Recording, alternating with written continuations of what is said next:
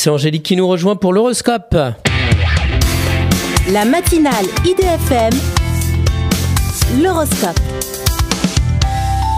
Bonjour Angélique.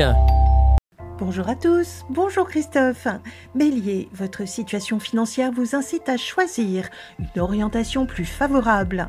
Taureau, c'est qui tout double, choisir de continuer ou non un partenariat lucratif. Gémeaux, avec des réactions émotionnelles fortes, vous compensez par vos dépenses. Cancer, maintenez le cap dans ce que vous voulez créer dans votre vie, c'est porteur. Lion, en pleine transformation, vous bénéficiez de belles rentrées d'argent. Vierge, il est temps de laisser le passé et de profiter résolument de votre vie. Balance, en couple, évitez les sujets de dispute concernant l'éducation de vos enfants.